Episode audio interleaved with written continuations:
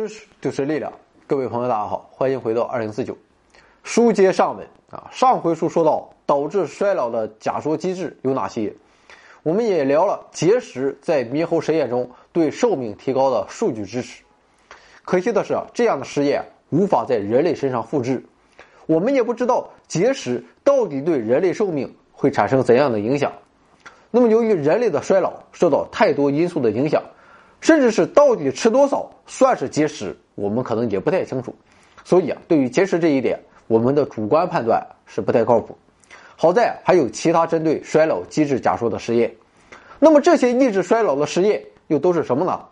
它们可以对人类衰老起到延缓作用吗？今天啊，我们就接着来聊昨天的话题，来看一看延缓衰老的可能性。一项实验证实，喷洒除草剂。可以使预期寿命延长百分之五十八，那么百分之五十八，这可是个了不得的数字。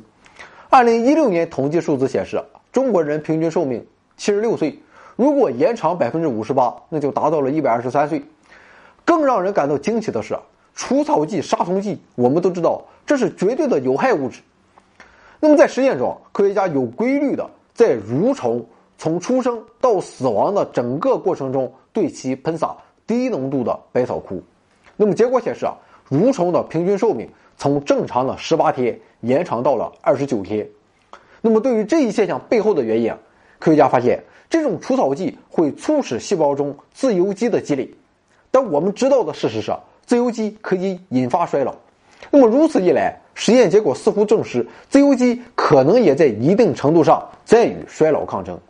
它可能会激活细胞修复及保护的信号。那么这是一个让人矛盾的结论，这有可能是浓度造成的结果，也有可能是对氧化应激理论的彻底颠覆。那么这一实验结果放到人类身上会有效吗？可惜的是啊，和结石一样，实验同样无法进行，因为农药对身体有害是确定无疑的，甚至是以抗老化自由基来入药都为时尚早。首先是因为啊，这一现象还有待进一步在人体中得到验证。那么其次。大剂量的自由基毒性很强，我们现在还很难把握确切的剂量，所以啊，必须找到合适的标靶疗法，也就是啊，只在局部并且定时定量的生成自由基，但这绝非易事。当然了，我们还要补充一点，不论以上说的实验结果怎么样，生活中不论遭遇什么，珍爱生命，远离百草枯。另外一项实验是加长染色体，那么这边是针对我们昨天说的端粒缩短。我们知道，身体为抵御岁月的侵蚀啊，总是会为维持器官的正常运行而积累一定的新细胞。但是，细胞每一次增殖啊，染色体顶端的端粒啊都会缩短，直至达到细胞无法再增殖的长度。那么，机体也就从此失去了更新其组织的能力。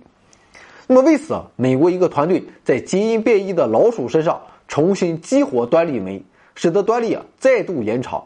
那么，以这种方法治疗的老鼠啊。在主要生命器官的体积和功能方面都有了良好的恢复。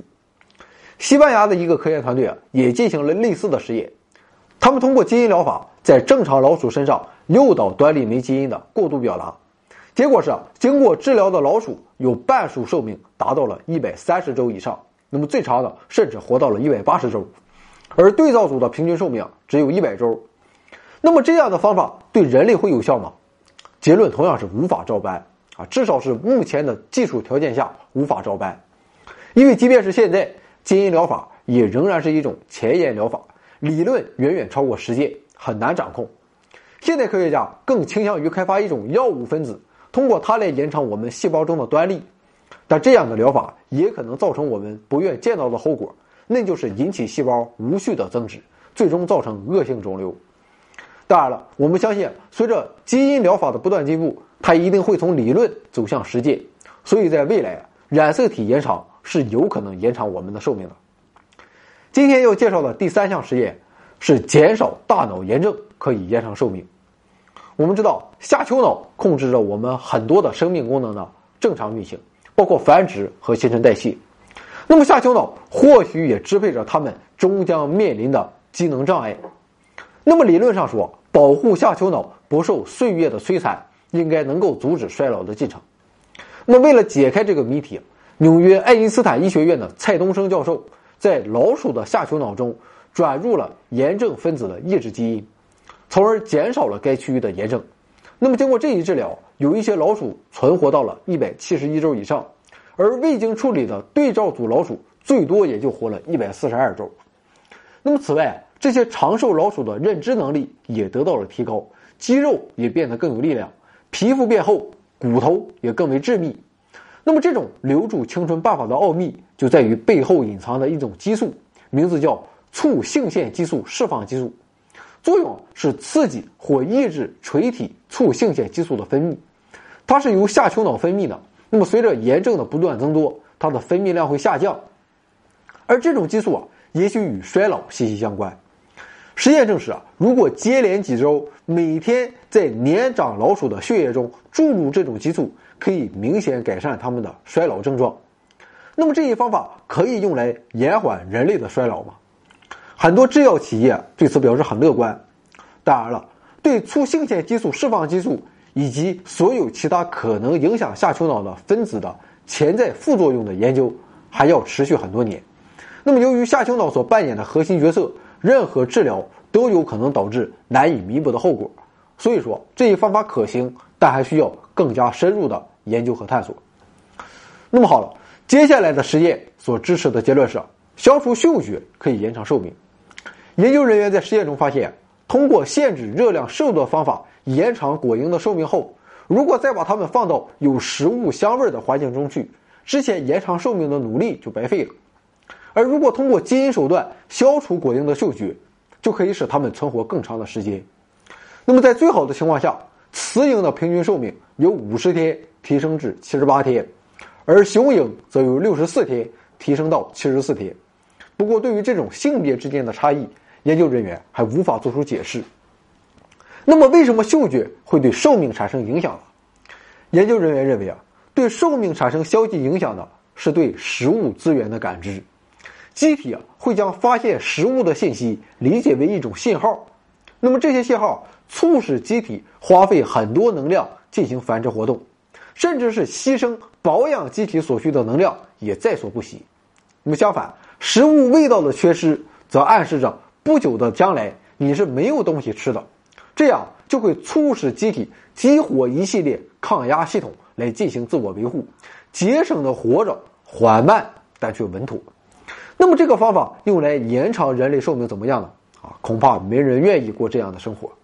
况且这种现象现在也只在果蝇和蠕虫身上得到证实。要想对人类有效，首先就必须证明对哺乳动物也是如此。不过想想，如果真是这样的话，也挺可怕的，因为你每一次闻到美食的香味啊，都意味着又减了 ES。那么下一个延长寿命的尝试啊，是植入年轻的卵巢。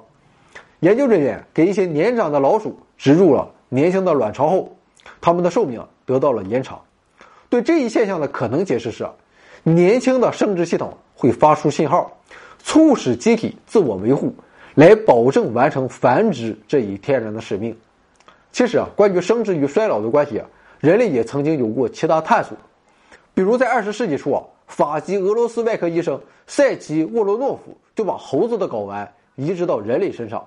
那么目的就是想延缓衰老，还有其他一些实验和想法，比如切除生殖组织或注射雌性激素等等，也都是这个用意。甚至在民间也有一套理论啊，很多人说，你看女性要比男性寿命长，所以啊太监都比较长寿。目前啊我是不知道这是不是真的，但就算是真的啊，不知道又会有几个人愿意为了延长寿命而成为一个大善人呢？所以啊。针对生殖与衰老的关系，虽然已经有了很多研究，也在一定程度上证实了某些结论，但繁殖与寿命之间的复杂关系仍然没有被很好的理清。而要想在药店买到含有能模仿卵巢释放的延长寿命的信号分子的药品，目前来说还只是纯粹的妄想。那么好，今天要说的最后一个实验成果，这绝对是送给现在我们国家绝大部分人的一个大大的希望。那就是升高温度可以延长寿命。丹麦的一个研究团队证实啊，将秀丽隐杆线虫不断的置于高温环境中，它的寿命就会延长，而且热冲击次数越多，效果就越显著。将其置于三十度的环境中两次，每次四个小时的话，它的寿命就从十七天多一点延长到了十九天。效果最明显的是连续四天，每天四次进入三十三度的环境中的一组线虫，它们啊平均存活期超过了二十四天。那么相同的实验效果也发生在了果蝇和老鼠身上，不过实验中的老鼠啊是在经过了转基因改造来保持较低体温之后啊才产生了这样的效果。那么为什么升高温度可以延缓衰老呢？其实啊，并不是温度本身对寿命产生了影响。而是啊，它激活了所谓的热冲击蛋白，招致了生物应激，这才对寿命产生了影响。因为少量的应激啊，会激活机体的防御系统，使机体更好的抵抗，甚至是预防时间的损害。那么这个实验啊，貌似直接证明了尼采的那句话：“凡是杀不死你的，最终只会让你变得更强。”其实科学界后来的工作就发现，利用低温也可以获得相似的效果。那么，对于这一实验成果在人类身上的作用，在研究之前啊，我们还是首先要确认热冲击在未进行基因改造的哺乳类身上所产生的效果。不过，科学家对此还是感到很有信心。很多人啊，已经准备使用在高温环境中处理过的分子来提高人体细胞的应激水平了。所以说，面对现在我们国家普遍的高温，我们也要辩证的看待，即便不能延缓衰老。也至少锻炼了我们极端环境的适应能力。那么好了，两天时间，我们关于延缓衰老的常识就聊这么多。可以说，现在大多数情况下，应用于动物身上的手段还都无法原封不动的在人类身上复制，因为啊，这要涉及极为复杂的操作，并且可能产生可怕的副作用。但是前景是一片大好的。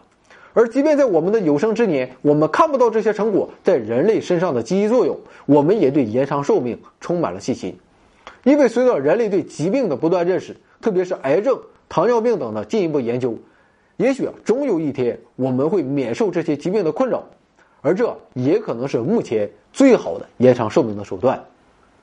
那么，对于今天说的这些个延缓衰老的尝试啊，俗话说“三十而立，四十而不惑，五十知天命”。六十耳顺，七十古稀，八十九十耄耋，到了一百岁那就成精了。以前我们觉得活过一百岁那都是上天的恩赐，而一百二、一百三更是想都不敢想。但至少现在，衰老或不衰老，我们有了选择的可能。我们的首播平台是 B 站、喜马拉雅、微信订阅号，搜索“回到二零四九”就能找得到。如果您觉得我们的节目还凑合，那就关注一下，点一个赞什么，分享一下也是最好的。啊，再就没有什么了。